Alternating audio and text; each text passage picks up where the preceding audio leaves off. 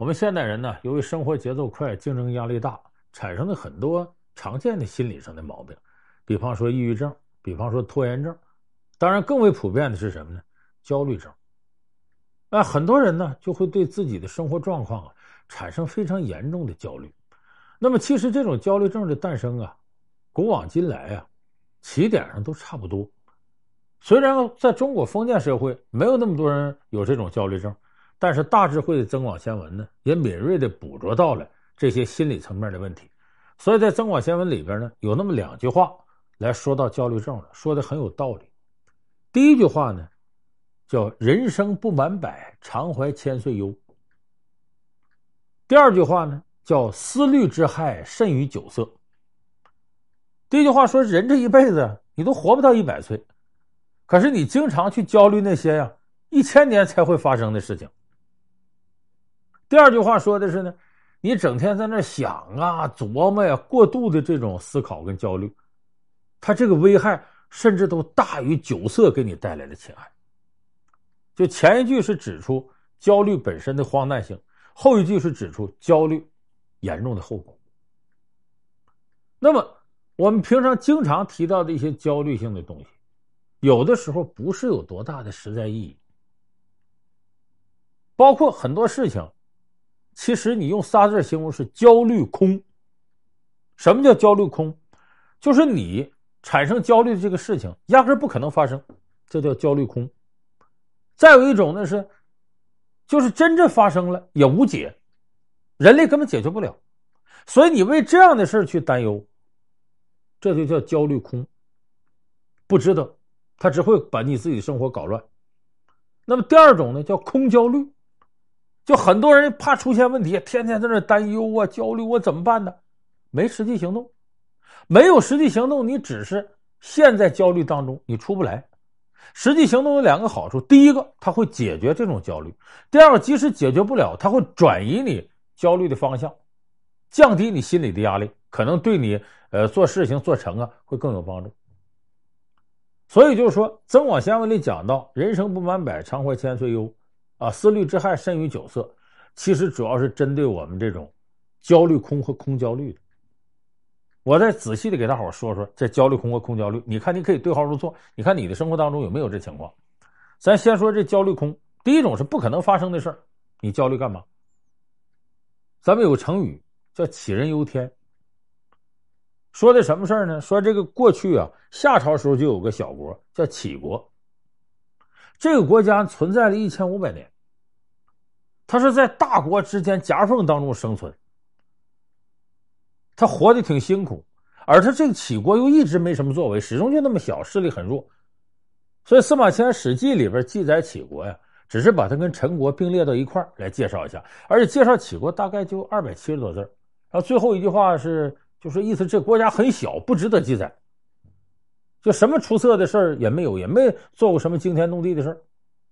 那么这杞国在大国之间夹缝当中生存呢，它不容易。有的时候这国家说：“这个地方我们要开发，我再给你拨个地方，你到那边去吧。”杞国上下这些家族的人就得搬地方，所以总这么爱折腾啊。这杞国老百姓啊，就有强烈的忧患意识，啥事都担心，自己的明天太不确定了。杞国有个人为什么是担心呢？说这个天塌地陷怎么办？因为咱们头顶青天，脚踩大地。你说这天要塌下来，这地要陷进去，我咋办？我没活路了吗？哎呦，吃不好饭，睡不好觉的，人都瘦的不像样了。他有一个朋友就劝他，说你担忧这事是不可能。他说怎么不可能啊？他你看这天，天就是一团气，就跟我们呼吸的空气、这云彩都一样的。你整天就生活在天当中，天怎么能塌下来呢？嗯，天是塌不下来，那上面那日月星辰掉下把我砸着。他哎呀，日月星辰就是天上发光，就是那光，光能掉下来砸着你吗？哎，你有这担忧干嘛？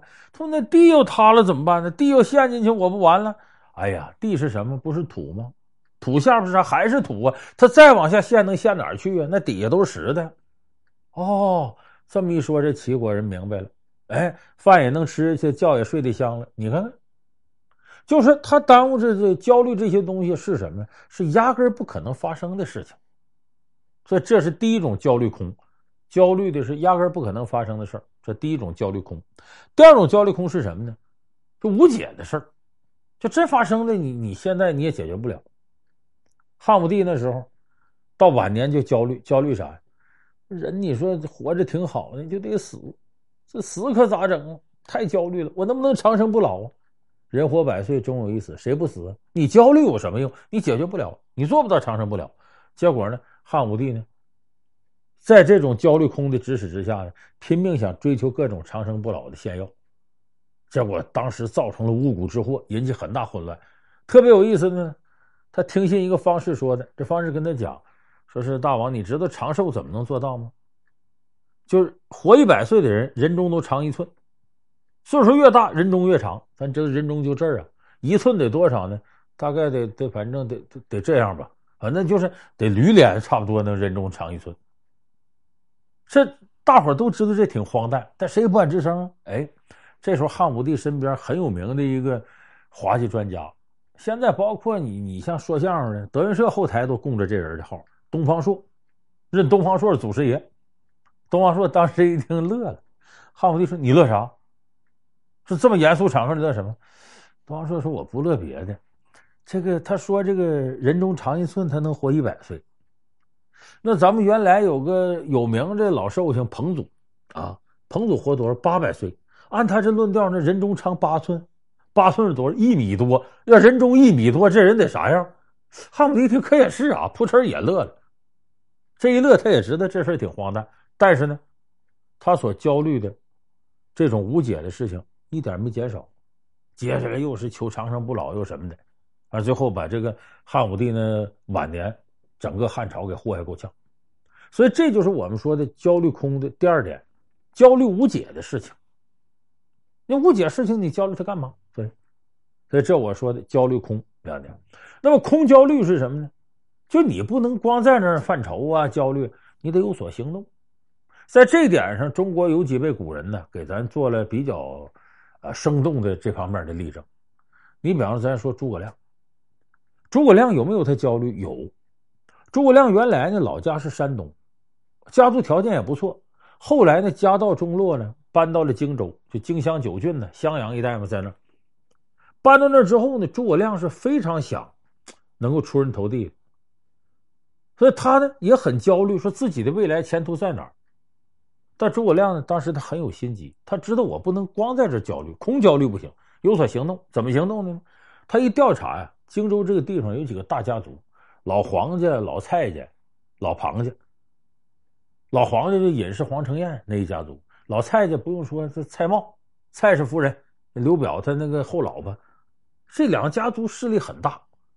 说这诸葛亮说，我要想成事必须得跟这两个家族攀上关系。说他不光对自己未来焦虑，他还有行动。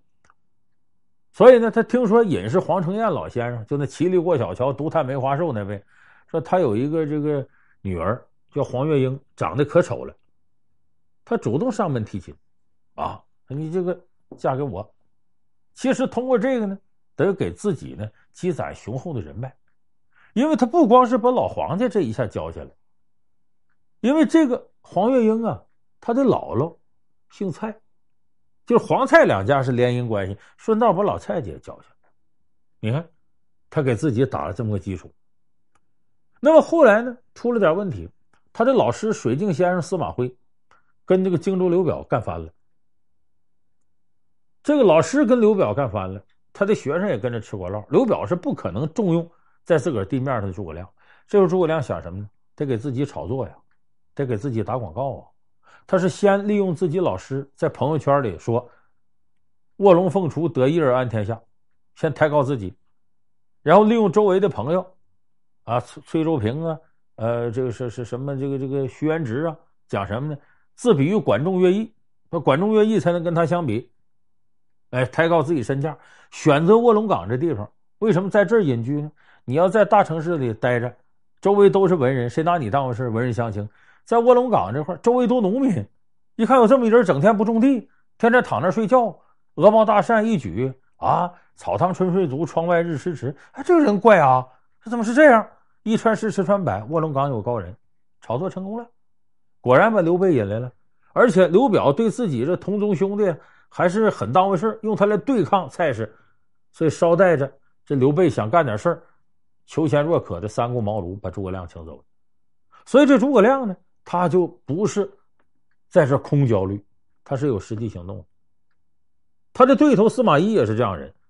司马懿当初跟着曹操的时候，危机四伏啊！曹操就说：“司马仲达应是狼顾，久必成大患呐！这这个人太狠了，时间长了容易出事啊！你想在这个环境下，司马懿朝不保夕啊，经常有可能就是随便有点事曹魏就把他给灭了。他后来尽管成了这个托孤大臣了，可是依然是受其他曹魏大股东不待见。但是司马懿隐忍而为啊，每一步走都很扎实啊。”自己的儿子司马昭、司马师怎么掌握兵权，自己如何韬光养晦，一步一步麻痹曹魏，最终彻底把这些人拿下。所以诸葛亮、司马懿这样的高人，他有没有焦虑？他有焦虑，因为他有野心，有未来的宏图，但是很难实现，所以他焦虑。但他是不是空焦虑呢？不是，他有行动。所以我们说这个焦虑空，空焦虑，这是现代人焦虑症过程当中经常容易犯的问题。你拿我们身边的事说。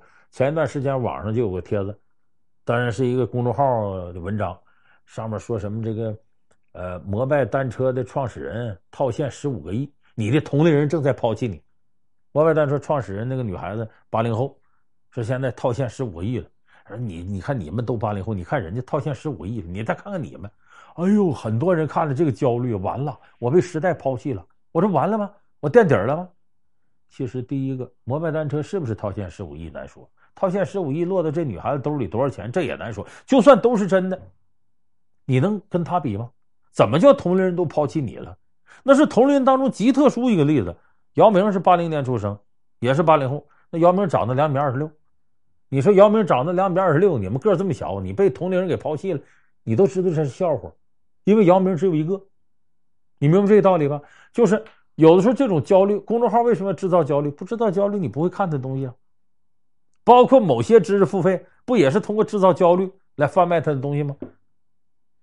所以这时候，这种焦虑就是没来由诞生的，你根本用不着替他说。每个人都有自己独特的东西，每个人都有和别人不一样的，你跟别人比是不行的。